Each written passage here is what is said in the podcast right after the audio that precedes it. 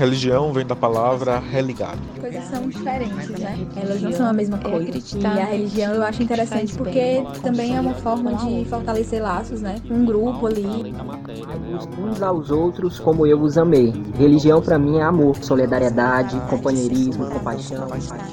Mas também eu não vejo a religião como determinante de uma espiritualidade que muitas vezes a religião dos indígenas, das religiões indígenas, ideia de comunhão com tudo, com a vida. Espiritualidade é uma forma de vivenciar a vida acreditando em algo maior. Este é o Hebreu Podcast. E aí galera, gente boa, tudo bem com vocês? Eu sou Lidomar Nepomuceno, host do podcast O Hebreu.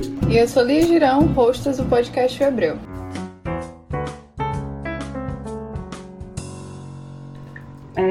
Então a gente está começando hoje. É, eu não sei se dos primeiros episódios deu para ter uma noção bem ampla do que se trata o podcast e também do que a gente está tentando fazer, mas é, a nossa proposta é trabalhar por temporadas e nessa temporada nós estamos discutindo um pouco sobre pluralismo religioso. Hoje nós vamos falar sobre os evangélicos, né, a população que se declara evangélica ou protestante. É, essa divisão vai ser interessante porque no decorrer do podcast nós vamos falar também sobre ela. E os evangélicos hoje somam aproximadamente é, 22 milhões de, de pessoas autodeclaradas. E é uma população que está em crescimento, segundo as últimas pesquisas, né? E essas pesquisas mostram que há uma tendência para que em 2032 haja um empate da população evangélica com a católica, né? E que os evangélicos é, tendem também a ultrapassar e se tornar é, uma maioria. Então, esse fenômeno é interessante da gente observar. Nós vamos descobrir também e vamos eh, perceber que não se trata de uma população homogênea, não, nem todos os evangélicos são representados pelos é, que estão nas TVs, nas rádios. Então, nós vamos explorar um pouco esse, essa pluralidade que existe dentro da própria comunidade evangélica. E é, o nosso convidado de hoje é o pastor Jamison Simões. E a gente decidiu que seria melhor é, cada convidado se apresentar. Então, antes dessa apresentação do próprio convidado, porque o convidado sabe melhor o que ele quer dizer, né? É, a gente está fazendo uma pequena contextualização de como é, a vida nos fez, é, a vida nos colocou juntos, né, nesse mesmo caminho. Então, estou falando agora de mim. É, eu já ouvia falar do, do Jameson, né? Já sabia da atuação dele é, na luta por direitos humanos e tal só que eu fui conhecer mesmo, assim, encontrá-lo de fato, na época, um pouco antes das eleições de 2018, porque ele foi candidato a senador, né, pelo pessoal. Aquela coisa antes eu, eu conhecia só de ouvir falar, mas aí meus olhos viram James. é, e para além disso, que eu acho que é o mais interessante, né, o Jamison hoje é meu colega de turma, porque a gente faz é, mestrado em sociologia lá na UFC, e a gente entrou esse ano, então aquela, né, incertezas e nervosismos e tal. É, e só uma coisa que eu acho que seria interessante falar, que uma das memórias mais bonitas que eu tenho do Jameson foi do dia que o resultado saiu. Eu lembro que tinha uma galera, assim, doida ligando para ele, para ele ver o resultado, e ele chegou. E eu lembro que ele ficou olhando pro flanelógrafo, assim, por minutos, e saiu muito emocionado de lá. E eu lembro, isso, eu lembro disso com muita clareza. É, então, isso não é bem uma apresentação, é mais, assim, uma um contexto. E eu acho que a melhor pessoa para apresentar o Jameson é ele mesmo. Você pode falar, sei lá, das suas origens, da sua formação, não formação acadêmica, mas formação humana mesmo. Enfim, a palavra agora é sua para se apresentar. Falar de si é sempre um desafio, né? E para mim é muito difícil falar sobre mim mesmo. Eu considero a, a minha, minha existência muito ordinária, né? Então, não é nada diferente de qualquer menino, de qualquer menina nascida e criada ali no Bom Jardim. Falar nisso, o Bom Jardim é um bairro periférico aqui de Fortaleza, e como todo bairro periférico, ele é ah, segregado, né? é longe do centro da cidade, ah, ele tem um IDH baixo, então falar do lugar que você está é muito importante porque também situa qual é a disposição e a forma como a gente enxerga o mundo. A minha caminhada religiosa, eu sou o terceiro pastor da família, meu pai é pastor, eu tenho um irmão pastor presbiteriano, meu pai é pastor pentecostal da Assembleia de Deus, eu tenho uma irmã que é da igreja anglicana, reverenda também na igreja anglicana, serve ali em Portugal, meu irmão serve em São Luís, E aí vem, né? Eu tive uma carreira institucional, né, dentro da, da Igreja Presbiteriana Independente, fui presidente de sínodo, coordenei o, o norte e o nordeste do Brasil, é uma região enorme, e galguei, assim, dentro da instituição, lugares muito importantes, de, lugares de referência de importância. Mas, ao mesmo tempo que eu fazia um esforço para a igreja sair, a igreja se encastelava, né? Então, chegou um momento que era insustentável a gente caminhar juntos e eu saí da igreja presbiteriana, fui convidado a servir do outro lado, né? Então, eu saí da igreja presbiteriana e, um tempo depois, assim, muito tempo depois, a gente criou a, a Igreja Simples. Eu falo a gente, que é um coletivo de pastores, a gente começou a conversar e, e pensou, Cara, se a gente tivesse que fazer tudo diferente, o que, é que a gente fazia? Tinha que ser uma igreja sem tempo, para a gente não gastar dinheiro com, com estrutura e dedicar o dinheiro mais aos povos, à população em situação de rua e tal. Então, dentro da, da carreira eclesiástica, eu fiz essa opção, né? Paralelo a isso, eu entendo que a minha paróquia é a cidade, sempre foi isso, então por isso que eu sempre tive envolvido com as lutas por educação, direito da, da criança e do adolescente, eu fui coordenador do, do Fórum DCA, fui coordenador do, do Fórum de Enfrentamento à Violência e Exploração à Criança e Adolescente do Estado do Ceará. Eu tive uma passagem pelo. fui diretor do Instituto Penal Militar, eu fui diretor do Centro Socioeducativo São Francisco. E todas essas coisas que eu fui fazendo foi sempre nessa compreensão de que a cidade é nossa paróquia. Né? A cidade não é, ela não, o mundo não jaz no maligno. Acho que essa compreensão a gente precisa disputar. O mundo é bonito, a cidade ela é injusta e ela precisa dessas estruturas corrigidas para que a gente expresse no nosso viver aquilo que a gente acredita como um novo mundo. Então, eu fui me pautando e pautando direito da criança e adolescente disputando os espaços da cidade a partir dessa compreensão de que a paróquia, a cidade é nossa paróquia. Essa compreensão eu tive assim um lapso de iluminação no Seminário Teológico de Fortaleza, que foi onde eu me formei. Eu me formei em teologia no Seminário Teológico de Fortaleza, depois fiz outro curso de, de teologia na Universidade Metodista e depois na Universidade de Quirins. Então, estudei teologia pra caramba. Não me ajudou em muita coisa, né, porque a teologia que é ensinada pra gente, ela é colonial, ela é racista, ela é sexista, ela não dialoga com, com a sociedade e diz muito pouco sobre o mundo. Na minha caminhada eclesiástica tem isso. E também ah, tem uma coisa que eu, eu, me orgulho de fazer, porque eu fiz com muita intencionalidade e com muita vontade, foi a caminhada em, em mediação de conflito entre grupos armados em Fortaleza, né? Então, desde antes dos fenômenos, do fenômeno das facções, eu já estava na rua, e quando eu podia mediar algum conflito, mediava. Depois das facções, consegui fazer isso até meados de 2016. Hoje faço bem menos, né? mas quando é possível, a gente acredita fielmente que todas as vidas são importantes e imprescindíveis. Então a gente não pode abrir mão de nenhuma vida. Então essa compreensão elástica da vida, essa compreensão total da vida, é, eu também adquiri no, no, no, seminário, pensando a teologia, pensando nas respostas, pensando acerca de Deus, né? Você não consegue pensar sobre Deus é, filosoficamente falando, você não consegue pensar Deus, você consegue é, argumentar, elocubrar sobre Deus, mas você não consegue aprender o que é Deus. Então é isso. É interessante a partir do que o senhor falou, o senhor tem uma, uma trajetória longa aí de caminhada de fé na igreja, algumas mudanças, de sair de uma instituição, de ajudar a começar esse outro movimento que é a igreja simples e tal. O senhor disse que a teologia não lhe ajudou muito. O que foi que o senhor acha que foi a mudança mais significativa nessa trajetória, assim, da sua percepção mesmo acerca da igreja enquanto instituição, da religião, do movimento evangélico? Porque o senhor fez uma trajetória, foi apresentando mudanças, assim. Eu sempre acho que a ruptura com a instituição é, é, é algo muito marcante, né? O que, o que o senhor destacaria, assim, que mudou mais significativamente? É, Lindoma e Lia, eu tive o privilégio de ter um bom seminário, mesmo a teologia sendo sexista, racista e colonial, eu tive uma boa formação teológica e tinha uma cadeira, uma disciplina no seminário que era Ministério Social da Igreja, alguma coisa assim. E foi bem quando ali, o primeiro governo Lula e a gente estava começando a articulação do seminário, a ASA. E aí eu tinha um professor que trabalhava na diaconia. A diaconia é uma organização cristã, mas trabalha na sociedade civil de forma muito plural. E a diaconia estava na articulação da ASA, criando a ASA, né? Naquele tempo a gente sonhava com um milhão de cisternas. Então foi a sociedade civil que começou o projeto Um Milhão de Cisternas. E ali eu, eu queria ver o sertão brotar sustentavelmente, né? Eu comecei a fazer parte da articulação e aquilo me colocou em contato com os movimentos sociais, né? Então era uma formação acadêmica teológica, mas que dialogava com a sociedade civil. E ali eu fiquei encantado com aquilo, gente pensando a água como direito, acesso à água como direito, e aí eu fui estudar sobre isso.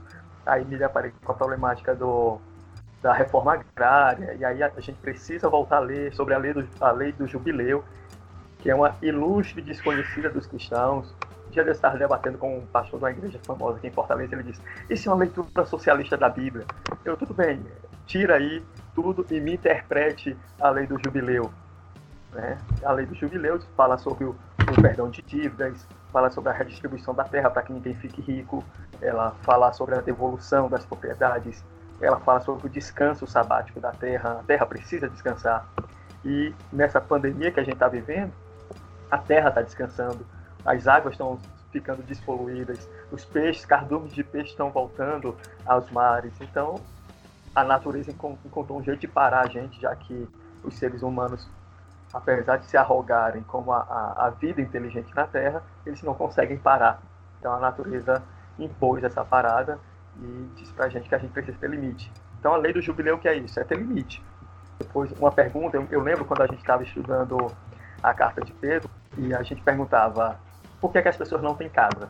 A partir da leitura bíblica de Pedro, a gente perguntava: um lá para quem não tem casa, é para quem é forasteiro. Por que, é que as pessoas não têm casa? Por que, é que a gente precisa acolher o outro nas nossas casas? Porque o outro não tem casa. Então, essas temáticas da, da cidade e, e, das injustiças, elas vão se, se apresentando na leitura do Novo Testamento. Que massa saber que o senhor fez parte do, do processo de articulação, de criação da asa, né? Tem uma cisterna dessa lá em casa, inclusive. Caramba, sério? Você eu falei, na sua casa. Falei Orgulho. no primeiro episódio. falei no primeiro episódio que eu sou de Chorozinho, né? Cidadezinha lá no interior do Ceará. E meus pais até hoje moram lá na zona rural. cresci na zona rural. E a gente tem uma cisterna dessa lá em casa. é preciso fazer uma cisão, um corte muito cirúrgico, que o movimento evangélico ele não é homogêneo. A gente é de uma pluralidade e de uma diversidade absurda. O problema é que essa galera que vende a fé, são mercenários, corruptos, né, mentirosos, contumazes, eles têm um canal de concessão de rádio e TV públicas. A diferença é que eles têm um microfone e a gente não tem. Né? Que é outra, outra discussão que a gente precisa ter. Eu lembro que ainda no governo Lula a gente também dizia e pautava sobre a concessão pública de rádio e TV. Se dá para concessão pública de rádio e TV para católico, se dá concessão pública de rádio e TV evangélico, as outras religiões de matriz africana, os budistas se quiserem, os espíritas se quiserem, os indígenas se quiserem, todo mundo precisa ter espaço, porque a concessão de rádio e TV é pública. Né? Então a gente precisa de um marco regulatório que dê conta da pluralidade, da diversidade da sociedade brasileira e ainda também, é, concomitantemente a isso, a, para as religiões. É, é, muito interessante ouvir isso, porque já nos primeiros, nas gravações anteriores, né, a gente falou muito sobre isso, sobre, é, sobre ser um ponto fora da reta, né? Eu abri uma caixa de perguntas no meu Instagram e 100% das perguntas que eu recebi, que a gente vai retomar depois, é, era justamente sobre, sobre isso. Mas todos os evangélicos acreditam que se você comprar tal coisa, essa coisa vai te abençoar e tal. Eu acho muito interessante que, que apesar de a gente se esforçar, né, minimamente para que isso não seja a visão total, as pessoas ainda tendem a nos ver dessa forma, porque são essas pessoas que estão nos grandes meios de comunicação, né? Quando você falou é, sobre essa leitura, que o, esse outro pastor apontou como uma leitura socialista da Bíblia, eu, eu achei interessante porque você partiu da sua formação teológica, que não foi assim, não vou colocar como uma formação progressista de esquerda e não, tal, absolutamente. mas que a partir do, pois é, mas que a partir da interpretação sua da Bíblia é, te levou por outros caminhos, que aí eu não vou dizer o, o, caminho do comunismo, do socialismo, mas te levou por outros caminhos. Eu estava juntando tudo isso na minha cabeça agora, dessa relação de, de da quantidade de pastores na sua família, da tradição familiar mesmo. Eu queria saber assim como foi para você nesse sentido assim mais mais íntimo da, da vivência familiar e da, do histórico de pastores, como foi ter esse rompimento? Porque eu também não sabia, eu descobri há um tempo que eu conheço também uma sobrinha do Jamison, porque realmente o mundo é muito pequeno. Gente, Fortaleza, para quem está escutando a gente não é de Fortaleza, Fortaleza, você conhece alguém que conhece a outra pessoa em cada esquina. É Sim, então vamos lá, como é que foi? Eu acho que não teve uma ruptura, eu acho que teve uma atualização, viu, Lia? Ah, eu lembro, década de 80, começo da década de 80, a gente estava no período de redemocratização aqui no Brasil, e meu pai era da Assembleia de Deus ali no Bom Jardim. E meu pai organizava frente de serviço e de distribuição de alimento e de roupa. A gente era muito pobre, mas a igreja dava ao meu pai uma condição de uma voz, que a igreja faz isso, ela, ela dá voz aos mais pobres, e isso é, é e é inclusive um ponto de, de fissura entre o, os evangélicos pentecostais e, e, os tradicionais. A gente precisa reconhecer a contribuição do, do pentecostalismo no sentido de dar voz aos mais pobres. E, e meu pai conseguia fazer frente de serviço. Então, a gente sempre alimentou muita gente. Lá em casa, a comida que, se tivesse um, um, quilo de arroz, você não tinha um quilo de arroz. Você tinha ali meio quilo de arroz e meio ia ser para alimentar outras pessoas. Então, na nossa casa, tem gente que, no Bojarri que me chama de irmão. Irmão porque comeu a mesma comida. A família dele foi alimentada com a mesma comida pouca que tinha na minha casa. Então, meu pai sempre alimentou muita gente, sempre se preocupou em socorrer os mais pobres. E aí, hoje, essa semana, eu estava conversando com a minha mãe, e ela colocando que o meu avô materno, no tempo da Guerra da Borracha no, no, na Amazônia, o meu avô organizar, organizou um hospital de campanha contra a malária. Então, mais de 200 trabalhadores meu avô conseguiu salvar. O quintal da casa dele se transformou num cemitério dos que ele não conseguiu salvar. Então, eu acho que a gente tem uma tradição de compreender a fé como serviço. Então, o que eu fiz, se eu fiz alguma coisa, foi radicalizar isso. Evidentemente que meu pai não tem não teve estudo, não teve acesso a compreender o mundo com as lentes que eu tenho hoje. Mas eu tive essas lentes. Estudar sobre orçamento público, de ver como é que uma LOA é aprovada na Câmara Municipal, o impacto disso na, na política de assistência à criança e adolescente. Tive a oportunidade de ter essas lentes, trabalhando nas organizações que eu trabalhei, fazendo incidência política como eu fiz, indo para o Congresso Nacional para fazer o lobby pela educação, pela campanha nacional de educação, então, essas lentes foram me atualizando, atualizaram a minha fé, mas também me posicionaram radicalmente no mundo. Então, ah, não houve um processo de ruptura. Eu acho que houve uma atualização radical do evangelho que eu recebi ali dos meus pais, do meu pai, do exemplo que eu recebi do meu pai e da minha mãe. Tem uma pergunta que, que pode ser muito simples ou não, mas que a, a gente também se faz, né? Outras pessoas também se fazem que é, qual é a diferença entre protestante e evangélico? Protestante e evangélico é a mesma coisa, pastor? Muito bem, é uma excelente pergunta. O protestante, ele reivindica uma posição clássica de oposição ao catolicismo. É, então a gente nunca teve no Brasil um protestantismo clássico como na Europa. O protestantismo brasileiro ele se demarca, ele bebe na tradição europeia do calvinismo, da igreja da, da, Inglaterra, luterana, na Alemanha, da igreja anglicana. Então, o, o, o protestantismo ele bebe nessa fonte, mas no Brasil ele se radicaliza e se posiciona diretamente anticatólico. O, o evangélico ele é uma vertente dessa mesma fé protestante, só que mais, mais moderna. Ele não bebe, então, lá da fonte. Ele parte justamente da chegada dos batistas, dos protestantes, lá no avivamento da Rua Azusa, nos Estados Unidos, aquela viagem de uma matriz evangélica e pentecostal que chega em Belém do Pará dentro de uma igreja batista e faz aquela ruptura e dali nasce, né, na década de 70, 60 70 já estoura, era 1910 quando chegaram os primeiros é, avivamentistas no Brasil, então na década de 60, 70 chega ali a Universal, na década de 70, o Edir Macedo e o R.R. Soares são da mesma família, cada um funda uma igreja, e aí vai a pluralidade. Como o pentecostalismo já tinha sido inserido ali no seio da igreja batista, começa um movimento, então, de renovação, né, de pentecostalização das instituições, das matrizes das igrejas. Então, aí começa a presbiteriana renovada, batista renovada. Então, essa, essa galera que se distancia do protestantismo clássico e adere a uma, a uma fé renovada, que é um fenômeno que não é só da igreja evangélica, mas é também da igreja católica, né? Esse fenômeno começa a, a, a sair, marcar um território de diferença. Nesse sentido, começa a crescer no Brasil também, é quando o Brasil tem o boom dos evangélicos e começa então a ter um, um projeto de poder evangélico brasileiro. Então, qual é a diferença? A diferença clássica. O protestante reivindica uma fé mais tarde alinhada ao protestantismo clássico dos países europeus. O evangelicalismo, principalmente brasileiro, ele é mais recente e ele tem uma, uma atualização pentecostal da, da, vida e da fé e da liturgia, né? Então, principalmente os aspectos litúrgicos mudam completamente e aquela tradição mais reformada do, do dogma, do estudo, da hermenêutica, ela é deixada de lado e o evangélico, então, é mais livre. E por ser mais livre e, de alguma forma, com controles menos rígidos, ele consegue se expandir para uma parcela é, maior da população. Talvez quem, quem tá ouvindo a gente esteja até surpreso, né? Ouvindo, peraí, esse cara é pastor mesmo? Que papo é esse? Isso não é o papo que eu costumo ouvir, né? Isso não é o discurso que eu costumo ouvir de pastores. Mas eu acho que, que é, o importante da gente estar tá trazendo é, um pastor e o Simões no programa, é no, no podcast, é exatamente por isso.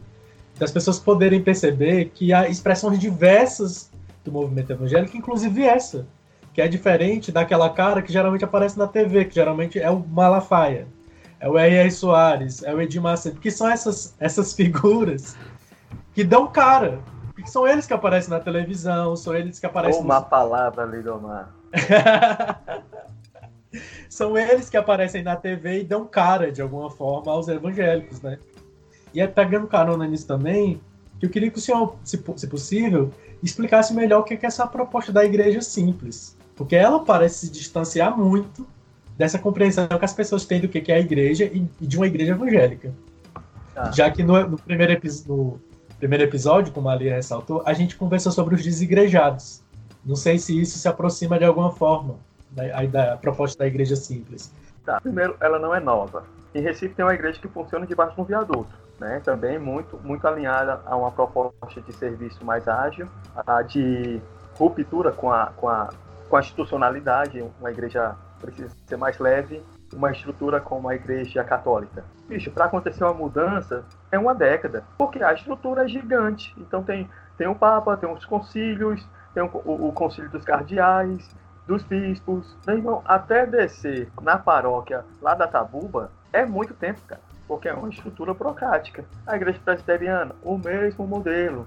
Nós temos a Assembleia Geral, tínhamos né, a Assembleia Geral, aí da Assembleia Geral desce para sínodos, dos sínodos para os presbitérios, dos presbitérios para os conselhos locais. Então, a tomada de decisão, ela é demorada porque a estrutura burocrática, ela e, e muitas das decisões que são tomadas, essas decisões não alteram em nada a vida das pessoas na base. É sempre, são sempre decisões ah, para proteger a instituição. Não sou eu que penso assim, Henrique Vieira, lá no, no, no Rio de Janeiro, em Niterói.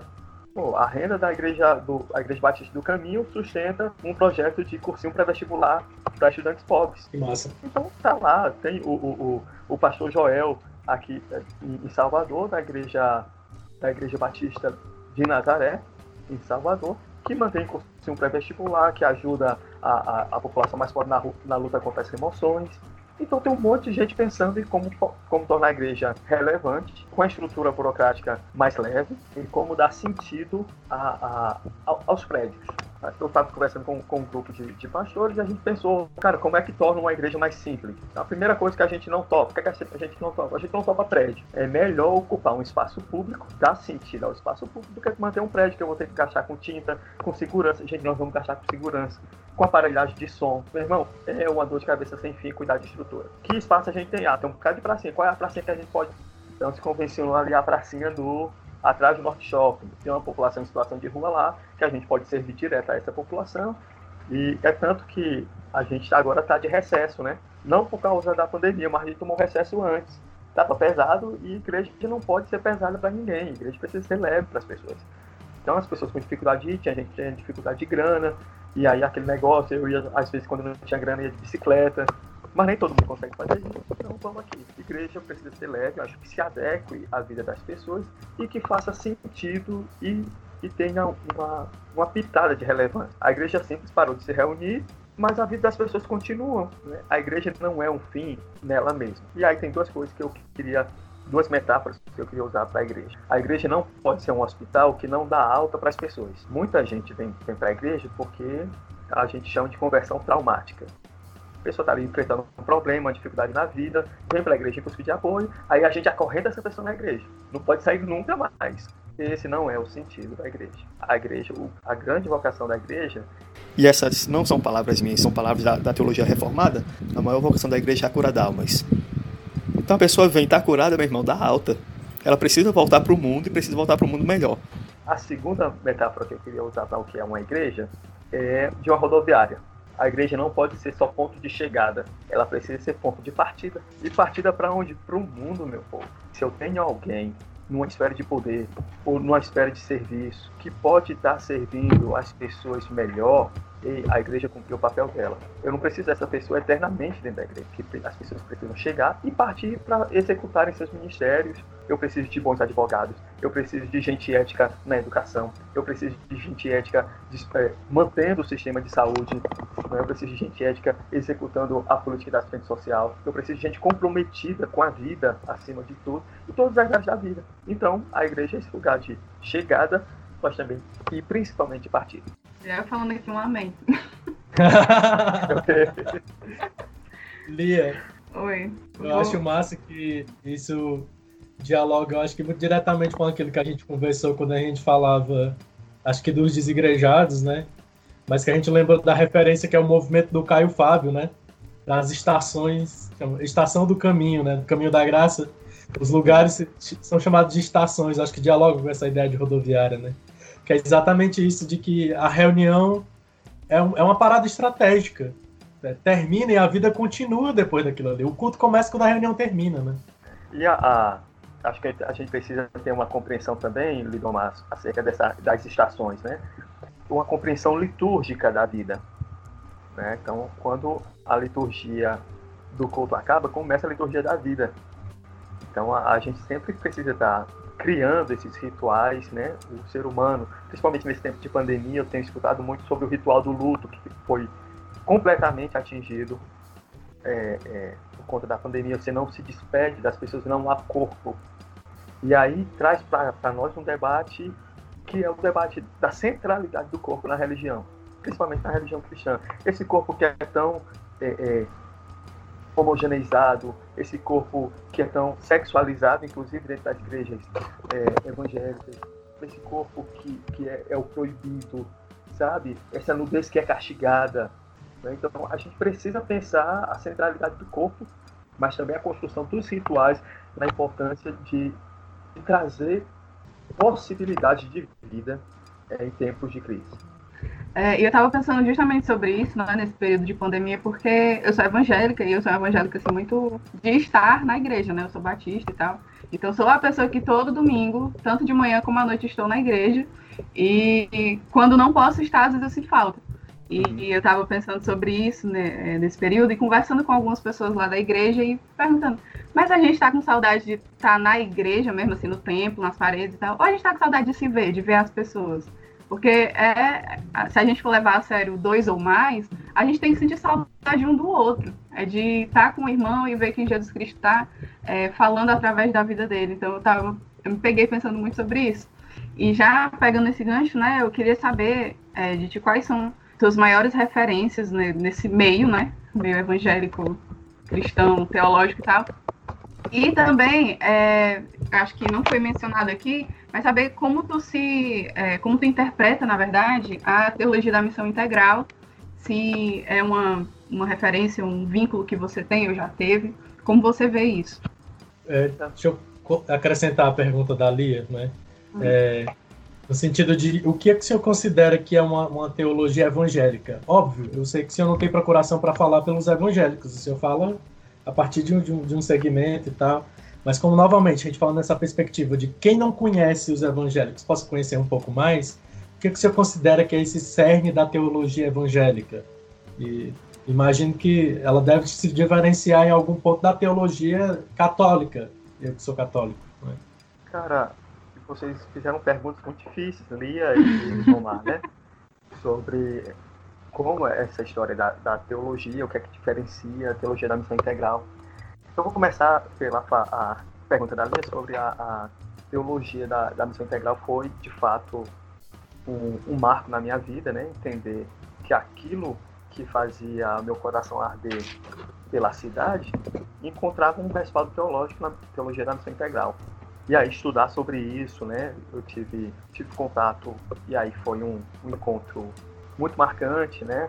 Com Ariovaldo Ramos, com, com Carlos Queiroz, que são expoentes da não só de vida, né? As pessoas que têm uma vida muito bonita. O Ariovaldo Ramos é um cara muito bonito. O Carlos Queiroz é um cara de uma vida também muito bonita. Então essas pessoas me inspiraram, né? Osmar Lessing. Ah, cara, eu estava no Congresso Nordestino de Evangelização, que é um marco na teologia da missão integral no Brasil, né? Eu estava lá e conversei com Antônio Dias de Araújo, que é um expoente, o cara foi torturado pela ditadura militar para entregar Rubem Alves, por exemplo, e o cara não entregou.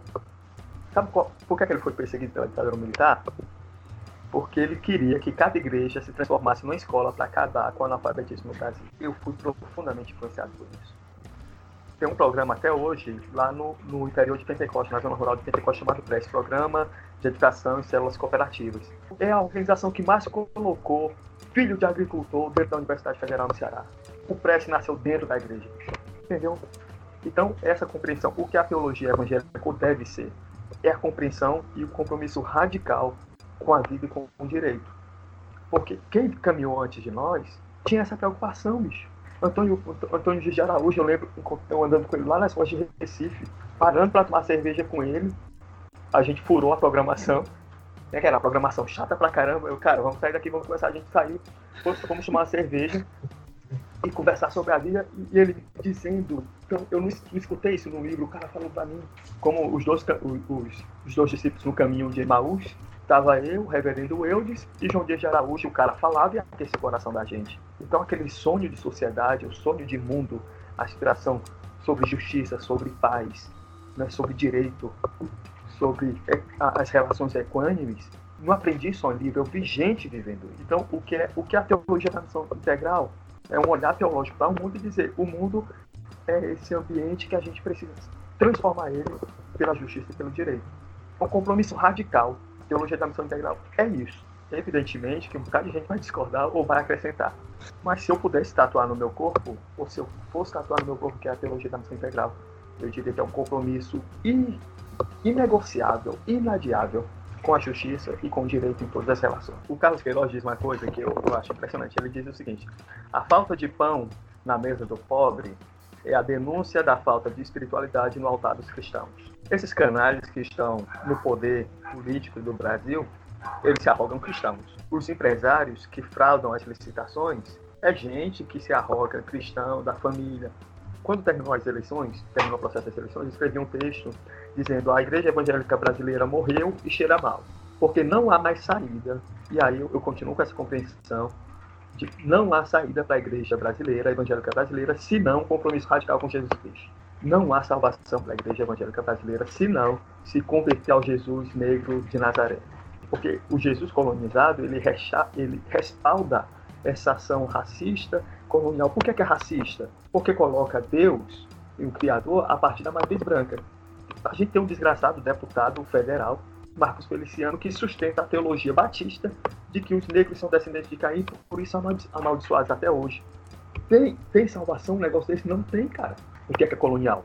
Porque respalda um modelo econômico de sociedade baseada no lucro, na meritocracia, negando inclusive a graça e toda a tradição da igreja evangélica. Ora, o que é a graça? A graça é o favor imerecido. Aquilo que eu não mereço, mas graciosamente me é dado. Sabe o que é que dizem para os pobres? Você é pobre porque você não se esforçou. E nega a estrutura de poder justa que mantém as pessoas pobres para que poucos estejam lá no topo da pirâmide. É gente que acumula terra e diz para os outros: você não trabalha porque você não quer que diz para o agricultor que ele é pobre por causa da seca, mas não fala sobre o problema da cerca. Então, uma teologia que apoia essa estrutura de justiça está muito longe do evangelho e não há saída senão a ruptura radical e uma opção preferencial pelo evangelho de Cristo e de seus povos. Na, verdade, eu queria só pegar o gancho, né? Eu acho que isso nos leva a pensar muitas coisas sobre uma necessidade de se colocar como algo à parte desse grupo que segue mantendo essas injustiças, né? E usando a igreja para torná-las até mais salientes. Então, eu fico me questionando, e até estava aqui no, no nosso planejamento, de perguntar, nesse contexto de uma igreja evangélica que reforça é, a teologia racista, que reforça uma série de outras injustiças, qual é a necessidade e a importância de você, de alguma forma, se rotular? Que aí eu coloco vários rótulos, tipo, ah, eu sou cristão e sou, e sou progressista, ou então eu sou cristã e sou feminista. Tá, esses rótulos mais atuais que vêm no sentido de, de combater essa homogeneidade, né? Como é que você vê essa, se existe uma necessidade ou não? Cara, hoje eu não tenho nenhuma identificação com a igreja evangélica brasileira, nenhuma. E também não quero ter. Eu acho que a gente, quem, quem é motorista de carro de moto, sabe que quando você está na curva, quando você olha para o retrovisor, você não enxerga mais nada. E quando você olha para frente, também tem a curva. Você não enxerga o final da estrada. Eu acho que nós estamos numa curva da história, onde o passado diz pouco para nós, mas o futuro a gente não sabe ainda como ele será. Então eu ainda estou nessa, nessa disputa só para não deixar que esses caras tenham a última palavra para que a sociedade não ela tenha um direito ao contraditório. E é uma disputa de narrativa, é uma, uma, disputa sobre hermenêutica, é uma disputa teológica, mas eu não tenho nenhuma esperança, não nutro nenhuma, nenhuma saída para a igreja, porque a igreja evangélica brasileira ela fez uma opção por um projeto de poder. É tanto que eles querem alguém evangélico no, no STF, eles querem um presidente terrivelmente evangélico, eles querem ministros terrivelmente evangélicos. Eu não consigo compactuar com nenhuma posição que seja assim. Então, por isso eu estou fazendo, dando uma contra-resposta. E, por enquanto, está sendo assim. Mas já há dentro também outros pastores e outras denominações, outras ideias, pensando, cara, vamos abandonar essa estrutura evangélica e vamos ser outra coisa. O que nós seremos, talvez um conjunto de seguidores, de seguidores de Jesus Cristo, talvez. Mas já há pessoas pensando, né, grupos pensando no pós-evangélico ah, no Brasil é um movimento que se autofagocita, se autoalimenta, ele se consome. Né? E consome também quem está perto. Quando a gente pergunta da, da, da teologia, é óbvio que é também pensando nessas outras questões que acabaram sendo tocadas, porque a partir daquilo que se acredita, daquilo que se defende enquanto discurso religioso, daquilo que, que é dito enquanto sermão no púlpito da igreja, as pessoas absorvem isso, reproduzem isso de alguma forma, e isso interfere na forma como elas socializam. Né? É, todos nós aqui estamos no campo das ciências sociais, né? Somos cientistas sociais, vocês dois estão no mestrado. Então, não tem como a gente não pensar nisso e pensar na, na, na maneira como as coisas estão se estruturando, como isso influenciou diretamente na, na última eleição, de quem assumiu o poder por conta disso, de um, de um re, discurso religioso. Mas também, eu, quando eu pergunto de, de teologia, é porque a teologia ajuda, uma certa teologia, uma visão teológica, ajuda a sustentar alguns preconceitos, é, o racismo que já foi colocado aqui. Então, em algum momento eu ia perguntar se existe uma teologia branca, mas o senhor já respondeu. Existe sim uma teologia branca, né, que é racista. Mas, para além disso, eu que sou preto, sou católico e sou gay, também tenho que lidar com a, com a homofobia, com o preconceito decorrente disso, de um discurso religioso. Então, quando eu pergunto de teologia, era também para perguntar o que, é pecado, afinal de contas. O que a teologia diz que é pecado? O que, que a Bíblia diz que é pecado? O que, que o pastor entende enquanto pecado? Eu sou um pecador porque sou gay? Que há quem diga que sim. E isso, obviamente, me gera um desconforto e me coloca numa margem de desconforto. Então, quando a gente pergunta de teologia, é para entender disso também. A teologia sustenta o discurso homofóbico? De que forma ela contribui para isso? É, quando eu falei como é que a teologia sustenta as ideologias, e a gente precisa estar muito atento nisso. A teologia também ela é fruto de um processo ideológico. Não à toa, o movimento missionário está avaliado com o movimento das expedições marítimas. Uma determinada visão teológica, ela serve de lastro para uma ação de determinada ideologia. Ora, eu precisava, eu precisava não, o capitalismo precisava, ah, o mercantilismo, né, precisava de uma teologia que pudesse subsidiar a ação genocida sem causar problemas para as pessoas. Então, o tratado da bula intercoetera né, divide o mundo em dois, não existe pecado da linha do Equador para baixo. Então, o genocídio, o estupro das populações aconteceu aqui, do Equador para baixo. A colonização da África precisava de um subsídio teológico. A igreja anglicana, a igreja luterana, a igreja metodista, a igreja presbiteriana, a igreja batista foram unânimes em dizer, ok, escravizar os negros porque eles são ah, descendentes do Caim, não têm alma. Foi essa teologia que subsidiou o mercantilismo e o capitalismo. Dito isso, concepção de pecado, ela também está é, impregnada de vai estar a serviço de alguma ideologia. Quantas pessoas dizem assim, olha, é pecado um determinado tipo de comportamento, ela está se colocando também a partir de uma visão ideológica de mundo e de sociedade. E aí aparecem as aberrações teológicas e hermenêuticas sobre, por exemplo, a homossexualidade. Bicho, tudo que é muito importante para a gente saber, Jesus diz. Vou repetir para você que está escutando a gente. Tudo que é muito importante a gente saber, Jesus diz. Eu queria convidar você que está nos escutando a pegar os quatro relatos sobre a vida e morte de Jesus Cristo e de me apresentar algum texto que ele diz que a homossexualidade ou o modo das pessoas viverem a sua sexualidade é pecado. A gente precisa ser honesto, profundamente honesto, com o texto e com o contexto. Dito isso, eu não vou dar a resposta. Eu estou convidando você a construir a sua resposta. O que é o pecado? Na minha concepção, eu, eu fui um bom teólogo, eu fui um bom tradutor. Eu traduzia, eu lia em grego, entendia em grego, fazia boas traduções do hebraico, porque eu achava que isso era importante. Quando eu entendi que isso não era importante, parei de fazer e parei a paixão. Qual foi a construção de pecado, então, que eu cheguei? Pecado é o ser humano não viver a sua vocação, aquilo para que ele foi chamado, chamada. Como ele vai viver isso? Ele vai descobrir. Mas a nossa, a nossa vocação primeira é a vocação de jardineiro e de jardineira. A vocação do cuidado. Lá atrás, no mito fundante da criação, nós éramos agricultores e agricultoras. Tem coisa mais bonita e mais poética que isso? A nossa vocação para o cuidado, a nossa vocação para o serviço, a nossa vocação de uma estreita ligação com a natureza. Quando a gente está vivendo a nossa vocação, não cabe essas estruturas elas perdem a força. Quem está vivendo a sua vocação está fazendo um exercício constante de empatia. E eu, eu lembro do sofrimento que eu tive quando eu entendi que dois amigos meus não podiam andar de mãos dadas por conta do medo de uma violência. E eu acho a coisa mais linda, e eu, eu sou tomado por um profundo sentimento terno de afeto, quando eu estou caminhando de mãos dadas com a pessoa que eu amo. Aí, eu que sou hétero posso, mas esse, esse carinho é negado para as pessoas.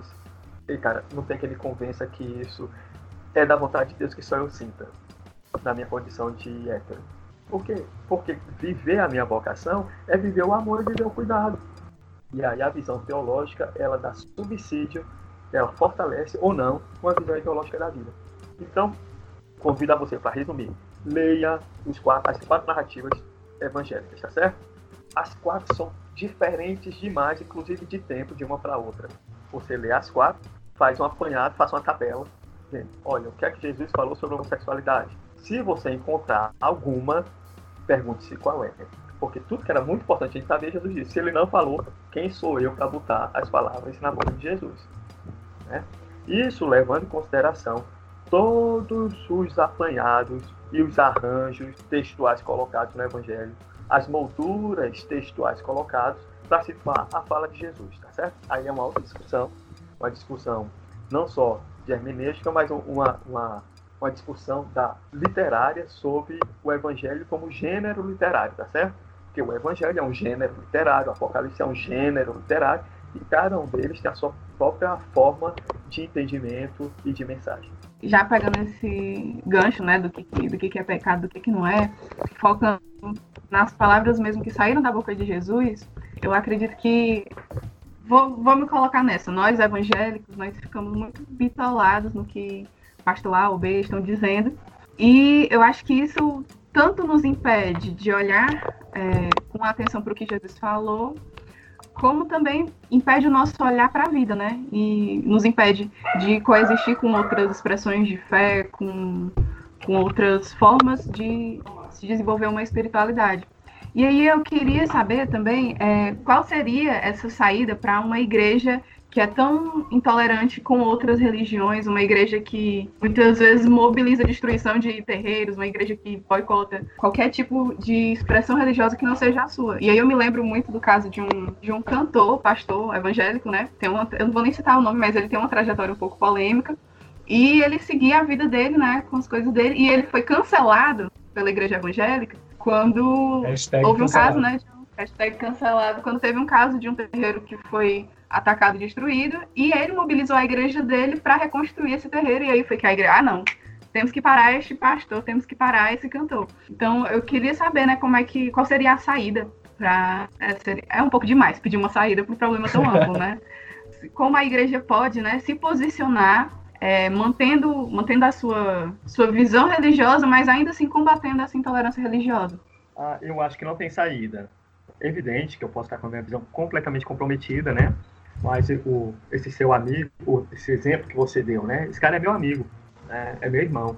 E ele foi cancelado pela Igreja Evangélica Brasileira, e que bom que ele foi, porque a, eu acho que mais do que nunca está escancarado quem serve a Deus e quem serve a Mamon. Nesse sentido, ah, não dá para a gente continuar contribuindo com uma estrutura que quer destruir o outro. Hoje o projeto de poder da Igreja Evangélica Brasileira quer destruir as pessoas, inclusive as pessoas que eu amo. Porque na minha família tem, tem pessoas que têm uma vida, ah, uma concepção de vida que não é heteronormativa. Na minha família tem negros. Na minha vida tem pessoas que não acreditam no Deus cristão. Todas as pessoas que representam alguma diferença, esse projeto de poder quer eliminar. E a palavra é essa, eliminar. Então, não dá para a gente ter uma, uma visão, ah, mas a igreja vai se reformar porque sempre fala assim, ei, cara, não vai, não vai. Porque essa igreja, ela não é porosa, ela não é porosa para absorver uma visão diferente de mundo e, e, e, de Deus sobre isso. Então, ela vai eliminar essa pessoa. E, e, nesse sentido, então, não há, só há um caminho, a ruptura. Essa ruptura não é, não é nova. Vocês lembram do primeiro cisma que aconteceu na igreja cristã? a igreja oriental e a igreja ocidental lá em Constantinopla. Por quê? Porque as visões de mundo e de sociedade, elas não conseguiam coexistir no mesmo ambiente. Segundo o cisma, igreja católica, apostólica romana e a igreja protestante, ali o movimento protestante. Por quê? Porque a concepção de mundo e de sociedade, elas divergiam. Teológica foi só a, a faísca, mas o que estava em, em jogo ali, e aí todos os estudos para apontar isso, não foi a questão teológica apenas foi a questão teológica servindo como combustível para uma mudança estrutural na sociedade. Bom, nós temos tido muitas rupturas. Mas eu acho agora que chegou a hora de romper de vez com a estrutura evangélica brasileira. Então, assim, eu posso estar tendo uma fala muito, muito radical, Lia, mas é como eu penso hoje como, como estudioso, né, como, como pessoa que, que entende um pouco sobre a, o universo multifacetado evangélico mas também como pessoa que crê no modelo de vida de sociedade que Jesus Cristo apresentou como um modelo de inspiração para a caminhada. Então, não há outra saída sem uma ruptura, porque é uma característica da instituição se autoproteger. Então, como não tem porosidade para absorver as demandas da sociedade, essa igreja vai se encastelar mais ainda. Então, quando ela se encastela, ela faz a opção por uma ideologia de eliminação do diferente. É, eu acho que a gente pode caminhar para repassar as perguntas que a galera fez no Instagram, daí a gente parte para o terceiro e último bloco. Eu recebi poucas perguntas e todas foram em torno de, de uma coisa só, que era é, a questão material, tanto a materialidade da, dos objetos, né, de, de vender uma vassoura que faz isso, que a pergunta foi, todo crente acredita nisso? E a outra que eu achei interessante, que eu recebi de um adolescente, é, de um aluno, um ex-aluno, né, que ele perguntou o seguinte: é, eu sou evangélico, mas queria saber, mesmo com essa quarentena, o dízimo é obrigatório? Eu achei essa pergunta, eu achei essa pergunta interessantíssima, porque ele já está entrando que o dízimo é obrigatório. Agora, com a quarentena, como vai, é, estou roubando de Deus, né? Porque tem pastor que diz que se você não dá o dízimo, você está é, roubando de Deus e vai fazer falta para o reino de Deus. é, as perguntas que eu recebi sobre os cristãos estão diretamente associadas a objetos, a dinheiro, esse tipo de coisa. Observe que as duas perguntas que apareceram têm o dinheiro como pano de fundo. Cara, nada mais sintomático que isso. As pessoas podiam perguntar sobre, sobre os posicionamentos políticos, sobre os posicionamentos ideológicos e teológicos a, a respeito da vida, mas o que a, se apresenta para essas pessoas é a relação com o dinheiro. O dízimo, primeiro eu vou responder o adolescente, cara, eu queria lhe dar um abraço quando isso for possível, ah, mas o dízimo nunca foi obrigatório, me, me desculpe, isso é um, um mito criado a partir de uma leitura muito superficial da Bíblia. Né? Então, aconselho você a, a ler, já que você é cristão, leia a Bíblia e você vai ver fora da Bíblia. Pastor, para que serve o dinheiro? E não é à toa que o, a relação que Jesus teve com o dinheiro foi uma relação assim muito, muito dispensável. Então, quando ele precisou de dinheiro, ele precisou de pouquíssimo dinheiro e a quem tinha muito dinheiro, ele disse, ai de vocês os ricos. Tem um ai, né? E você sabe que na categoria bíblica, o ai é o lamento, né? aquela expressão, uma expressão de lamento profundo e de sofrimento profundo. O Lidomar quer complementar sobre isso. Que o senhor já respondeu anteriormente, dizendo que, olha, tudo aquilo que é importante ser dito, Jesus disse. Então, o único contexto no Evangelho, me corrija se eu estiver errado, né? É, o único contexto no Novo Testamento, no Evangelho, que Jesus fala de dízimo, ele fala fazendo uma crítica. Vocês pagam o dízimo até do hortelã e da cominha, não sei o que, não sei o que. Mas quando ele fala no dízimo é para fazer uma crítica. Então, tem, tem essa, essa compreensão de que o dízimo não é obrigatório, ele é um exercício religioso que deve lhe lembrar que você não pode tudo, que você é finito e que tudo que você tem deve estar a serviço. Nesse sentido, meu caro mancebo, tudo que você tem não é seu, deve estar a serviço. Então, se você quer tirar uma parte do que é seu para dedicar a outra pessoa, dedique a outra pessoa, mas não dedique a uma instituição. Né? A não ser que essa instituição tenha como missão serviço. E aí nós temos agências, nós temos ONGs, nós temos movimentos sociais que estão a serviço de uma promoção de direitos. Então, se você quer dedicar uma parte dos seus recursos para tornar esse mundo melhor, doá-lo para a igreja não é um bom caminho tá certo? E nesse sentido, você pode doar até mais do que os 10%. Você pode doar 50%, 70% do que você ganha para dedicar às pessoas e às organizações que tentam tornar esse mundo mais justo. A segunda coisa, a venda de objetos. Uma das pautas de ruptura com a igreja católica, lá no início de 1500 da Reforma Protestante, foi a venda de indulgências. O que era a indulgência? A indulgência era um, um artifício criado para que a partir da compra daquela, daquele papel, da, daquela simbologia, as pessoas pudessem mover a, o mundo sobrenatural, né? uma tentativa de manipulação do sagrado. Nesse sentido, a venda de objetos é uma manipulação do sagrado. Deus não tem nada a ver com isso, Deus não precisa do teu dinheiro, e muito menos você vai conseguir manipular o sagrado a partir disso. Então, você está sendo feito de besta. Tem alguém manipulando a sua necessidade, o seu desejo. A pessoa que tenta manipular o sagrado comprando o objeto, ela também tem uma compreensão de mercantil de Deus. E não há, não há, e eu vou repetir, não há nenhum respaldo bíblico para isso. Os exemplos são trágicos e abundantes nos jornais de pessoas que estão milionárias a partir da venda de objetos para pessoas como você que querem manipular o sagrado. O sagrado não se manipula, o sagrado se manifesta de maneira abundante e graciosa e não a partir de uma relação mercantil. Eu acho que é importante dizer, né, também, lançando mão da antropologia, que é, não é que não existam objetos sagrados, ou que a eles possa se ser atribuído um valor de uma energia, inclusive. Né? Uhum. A questão que está se discutindo aqui, que está sendo colocado por pastor, é a relação que se estabelece com isso e quando isso se dá num contexto de exploração, de alguma forma. Né? Uhum. E isso a partir da compreensão dele do Evangelho, da Bíblia, do Sagrado. Né? Mas eu acho que é importante pontuar isso. Obrigado pelo aprofundamento, Domar. É isso mesmo. As perguntas que eu também tenho no Instagram, né? É, a pessoa pergunta: por que a ideia de bênção é quase sempre relacionada a valores financeiros? É, mais uma vez, a compreensão de que a teologia ela serve a uma ideologia. Estudar a história é libertador, porque a gente vai ver que nem sempre foi assim. Né? Eu estou vendo ali atrás do Lidomar, para você que está sem a imagem, mas tem um São Francisco ah, no quarto Lidomar. o movimento franciscano é a lembrança de que havia alguém pensando de outra forma quando a igreja estava só enriquecendo. A ideia de bênção associada à prosperidade financeira, ela está dentro de um bojo, de um conjunto de coisas chamada teologia da prosperidade, que é muito nova, que vem junto com o chamado neoliberalismo econômico. Então, é mais uma vez a teologia ajustando uma ideologia para melhor aceitação na, na, na, sociedade. A teologia da prosperidade ela surge para subsidiar teologicamente, ideologicamente, o neoliberalismo econômico, que aí vai dizer faça você mesmo, se esforce, a meritocracia. Ah, agora você é um empreendedor, tome o rumo da sua vida. Até o limite que a gente vive hoje, que o jeito de viver coaching, né?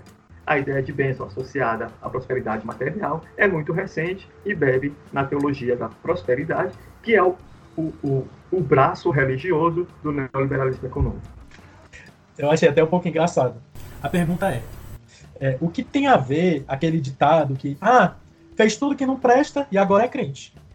Eu conversei com um amigo ateu e ele, a gente estava conversando sobre religião e ele disse, cara, sabe o que, é que eu acho massa na religião de vocês? A capacidade da pessoa de reorientar a caminhada.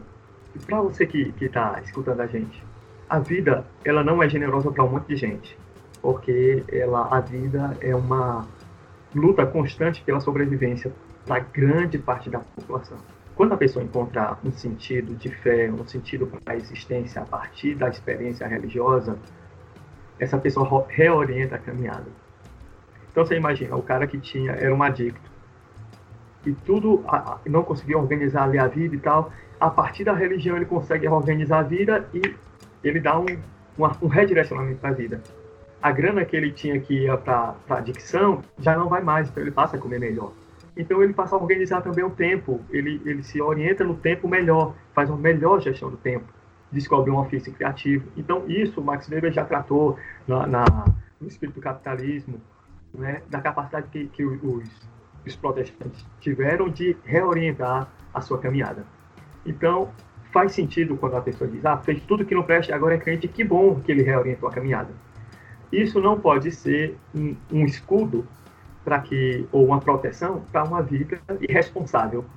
Né? Então, todos nós somos responsáveis e devemos ser responsabilizados pelos nossos atos. Né? Então, a religião não pode ser um refúgio para gente de mau caráter. Né? Então, se você deve a alguém, vai precisar pagar. Se você deve à sociedade, vai precisar pagar. Então, essa expressão, eu, eu sei o que a pessoa está querendo dizer, mas eu estou oferecendo aqui pelo menos mais dois, dois elementos para a mesma expressão. Né? Fez tudo que não presta agora é crente que bom que conseguiu reorientar a caminhada.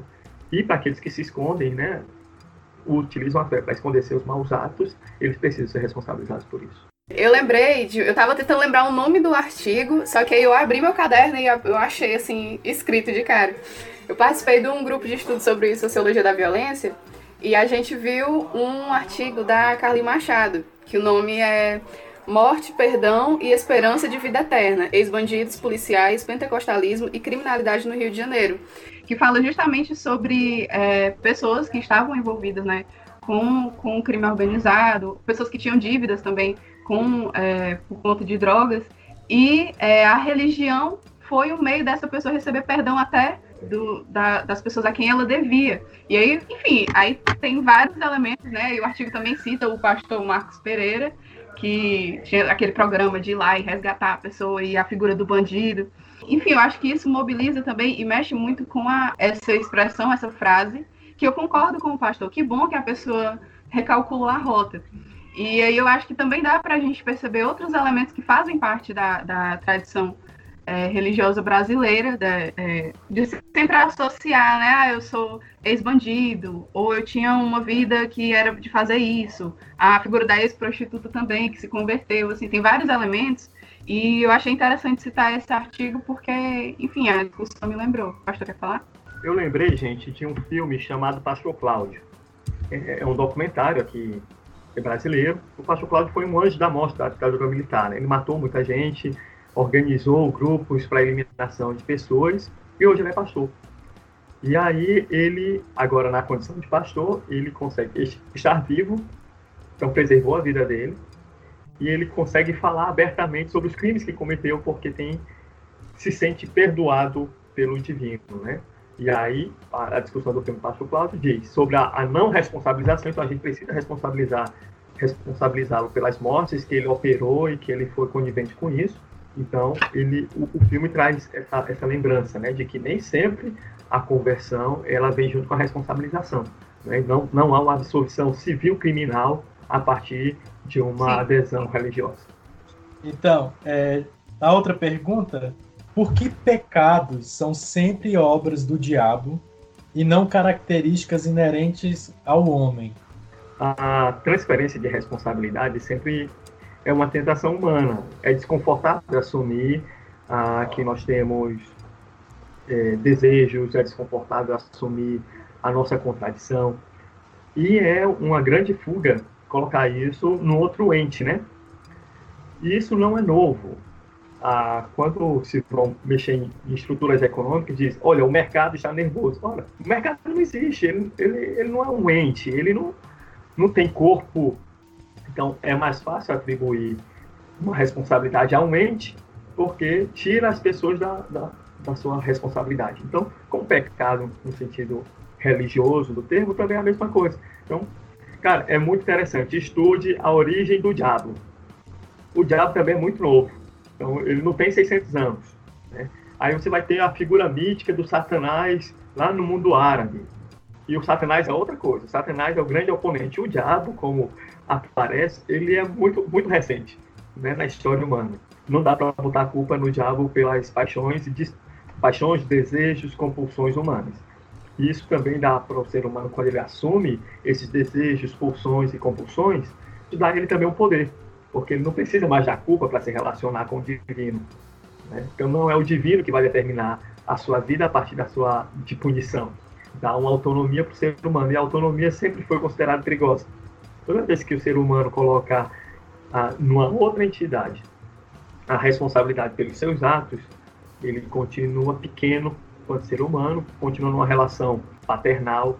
Né? Então, é por isso que é sempre mais fácil colocar a culpa sobre as paixões e compulsões humanas no diabo. Mas isso é uma fuga com um preço caro para a humanidade.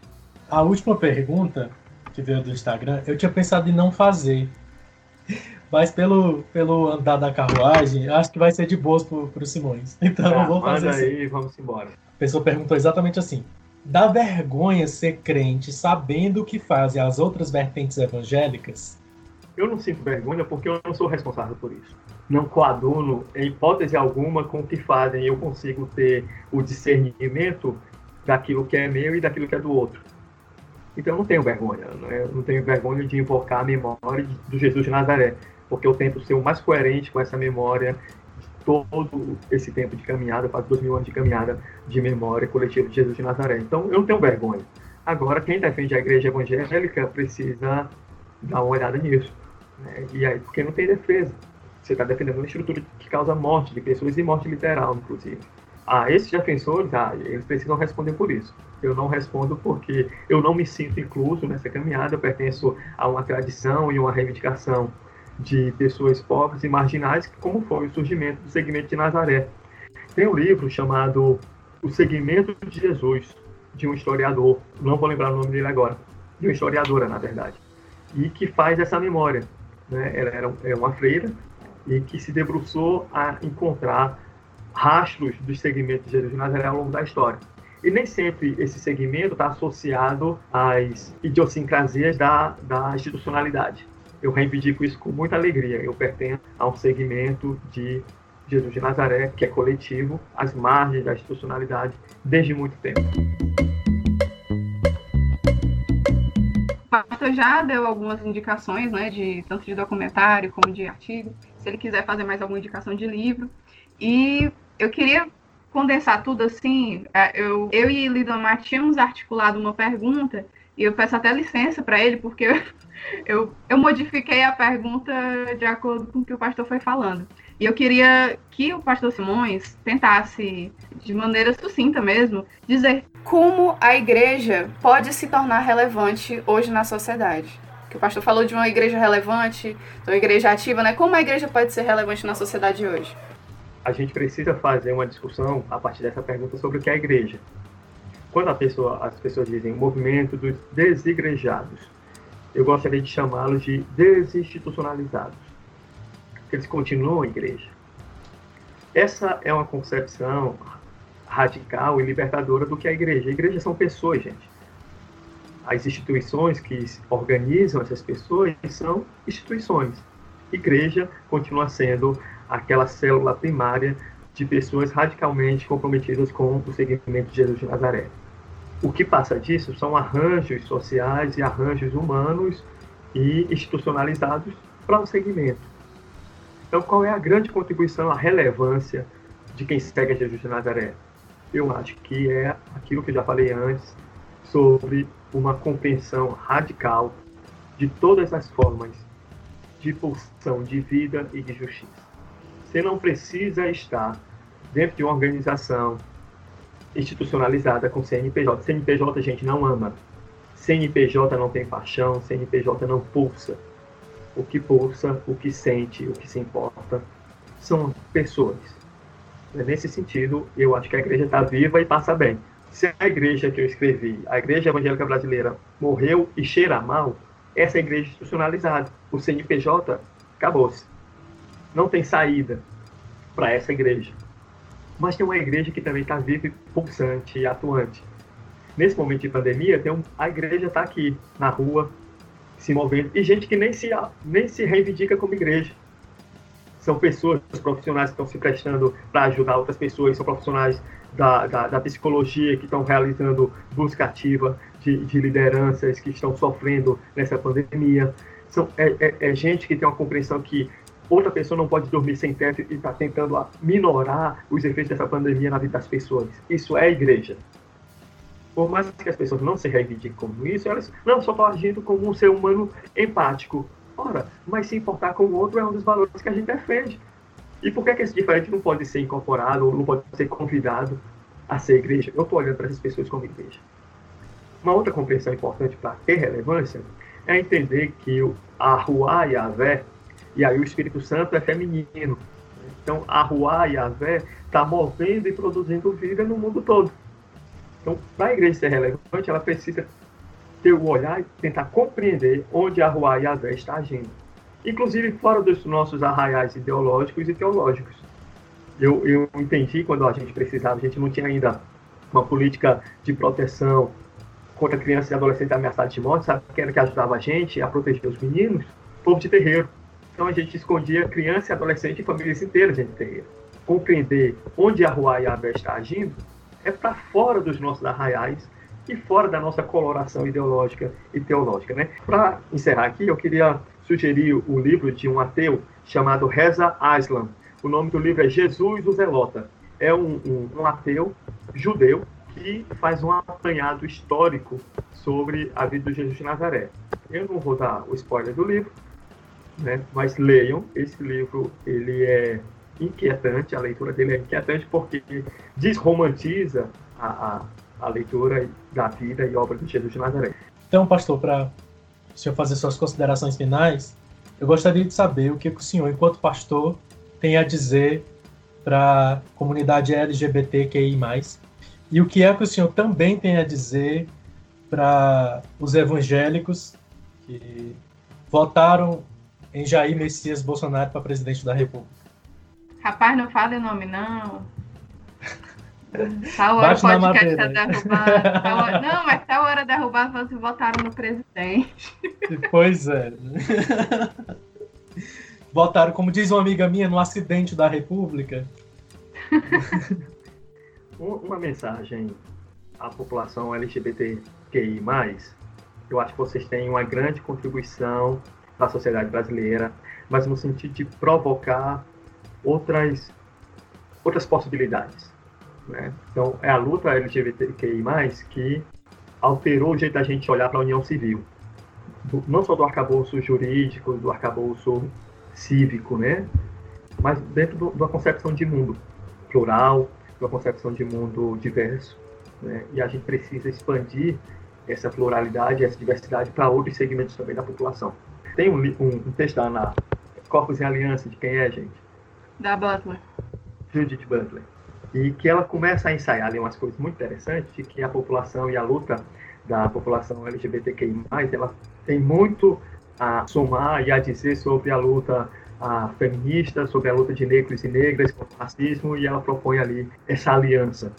Então, cada vez mais, a luta pela efetivação de direitos da população LGBTQI+, está muito irmanada com a luta antirracista, está muito irmanada com a luta indígena, com a luta dos sem terra, com a luta dos sem teto. Então, a gente precisa encontrar as pontes e os elos para a gente se fortalecer nisso. Teologicamente, eu convido a você, acho que vocês já estão numa caminhada de ruptura há muito tempo, romper também com os paradigmas e com os paradigmas teológicos que segregam, os paradigmas teológicos que retiram das pessoas aquilo que ela tem de mais sagrado, que é a liberdade e a vida.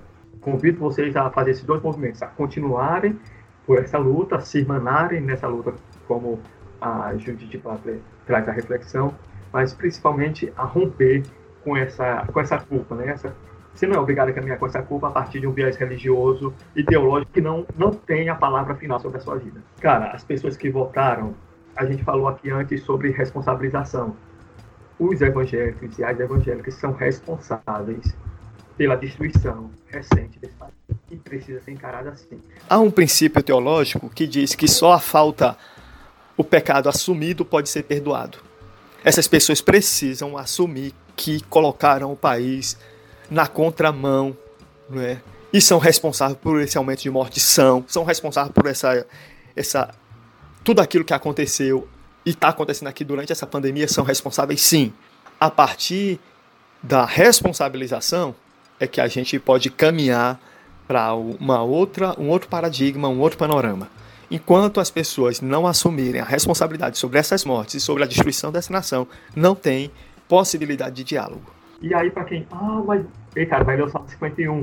Salmo 51 diz: Enquanto eu calei, envelheceram os meus ossos. Enquanto a igreja evangélica brasileira está calada, as pessoas estão apodrecendo, morrendo. Isso é responsabilidade da igreja evangélica brasileira e de cada um que votou nesse projeto de morte. Só a partir da responsabilização disso é que a gente pode ter um diálogo isso. Enquanto não houver essa sinalização, não tem diálogo. Queria agradecer né, a presença do, do Jamison, do... porque acho que foi um papo assim, muito interessante, apesar da gente tá se aprofundando bastante. Eu acho que ainda assim foi leve. Então agradeço a presença dele, agradeço por ele ter aceito o convite do Lidomar, né? Enfim, é um espaço para você fazer suas considerações finais, caso queira acrescentar ou alguma coisa que não foi dita que precise ser, fique à vontade. Quero também aqui agradecer desde mais uma vez, né, ter topado. Acho que foi muito solícito e fica aqui muito obrigado. Tá, gente, é, é isso. Eu não sou e nem tenho a pretensão de ser porta-voz da verdade mas eu tenho caminhado onde a vida é muito nua. Não é? Eu tenho caminhado há muitos anos, eu estou há mais de 20 anos na rua e fiz essa opção por estar. Esse lugar onde eu estou não me cabe subterfúgios para falar sobre algumas coisas. As pessoas morrem muito fácil onde eu ando. Então, nós que temos o, o, o, privilégio, eu coloco nós porque eu ainda tenho o privilégio de ser hétero, eu tenho o privilégio de, de ter algum espaço de fala e de escuta na sociedade, é? eu ainda, ainda tenho uma camada de, de cobertura que me possibilita estar vivo quanto homem negro e estar me posicionando sobre isso e sofrer pouquíssimas retaliações, né? Até porque eu não tenho, não tenho como absorver grandes retaliações. Mas então é isso. Caminhando na margem não me deixa alternativa. Eu não tenho outra alternativa a não ser um compromisso radical com, com a vida e com o segmento de Jesus de Nazaré. Eu fiz a escolha e foi uma escolha radical e dessa escolha eu não abro mão, porque se tornou o, meu jeito de viver e o meu jeito de pastorear a cidade. Dia 13 agora fez aniversário de mês, né, da morte do Juan. Juan foi um adolescente que foi assassinado por um policial militar com um tiro na nuca ali no morro do Mucuripe. O Juan não estava cometendo nenhum ato infracional. A polícia chegou para dispersar uma batalha de rima com bala com munição letal. O policial empunhou a arma e disparou na cabeça do Juan. A mãe do Juan, falei com ela semana passada, falei com o padrasto do Juan semana passada. Eu não tenho como escolher outro lado. O sofrimento dessa mãe me atravessa profundamente a alma e exige de mim uma, um posicionamento ético diante disso. Então você que continua achando que a saída será pela via religiosa, ei cara, faz teu caminho, faz teu nome nisso. Eu fiz uma opção radical pelo segmento a Jesus de Nazaré e eu me pergunto, Jesus de Nazaré estaria defendendo o policial que no exercício de uma função pública dispara e mata o sonho de uma mãe eu estaria ao lado da mãe, consolando e tentando justiça para esse crime. Se a minha fé não servir para isso, para mim ela não serve. Pode ser que para você sirva, para mim ela não serve. Um posicionamento ético e que a religião não respalde, ele não serve como religião para mim. Eu acho que eu estou sendo generoso e não é, em algumas palavras, foi, mas é isso. Quem quer seguir a Jesus de Nazaré não tem saída a não ser uma escolha radical e profunda pelo direito e pela justiça. Então, gente, esse foi o nosso episódio da nossa primeira temporada sobre pluralismo religioso no Brasil, com a participação do pastor Simões. E a gente espera que você possa continuar conosco, você que ficou até agora, nos próximos episódios. Tá bom? Um abraço, muito obrigado por ter nos acompanhado até aqui. Você acabou de ouvir mais um episódio do podcast O Hebreu. Compartilhe aí nas suas redes sociais com seus amigos e nos siga também no Instagram, que é o Hebreu. E conta pra gente o que você achou, suas críticas, sugestões, dicas. A gente tem um e-mail para isso, que é podcastohebreu.gmail.com. A gente se encontra no próximo episódio e até lá!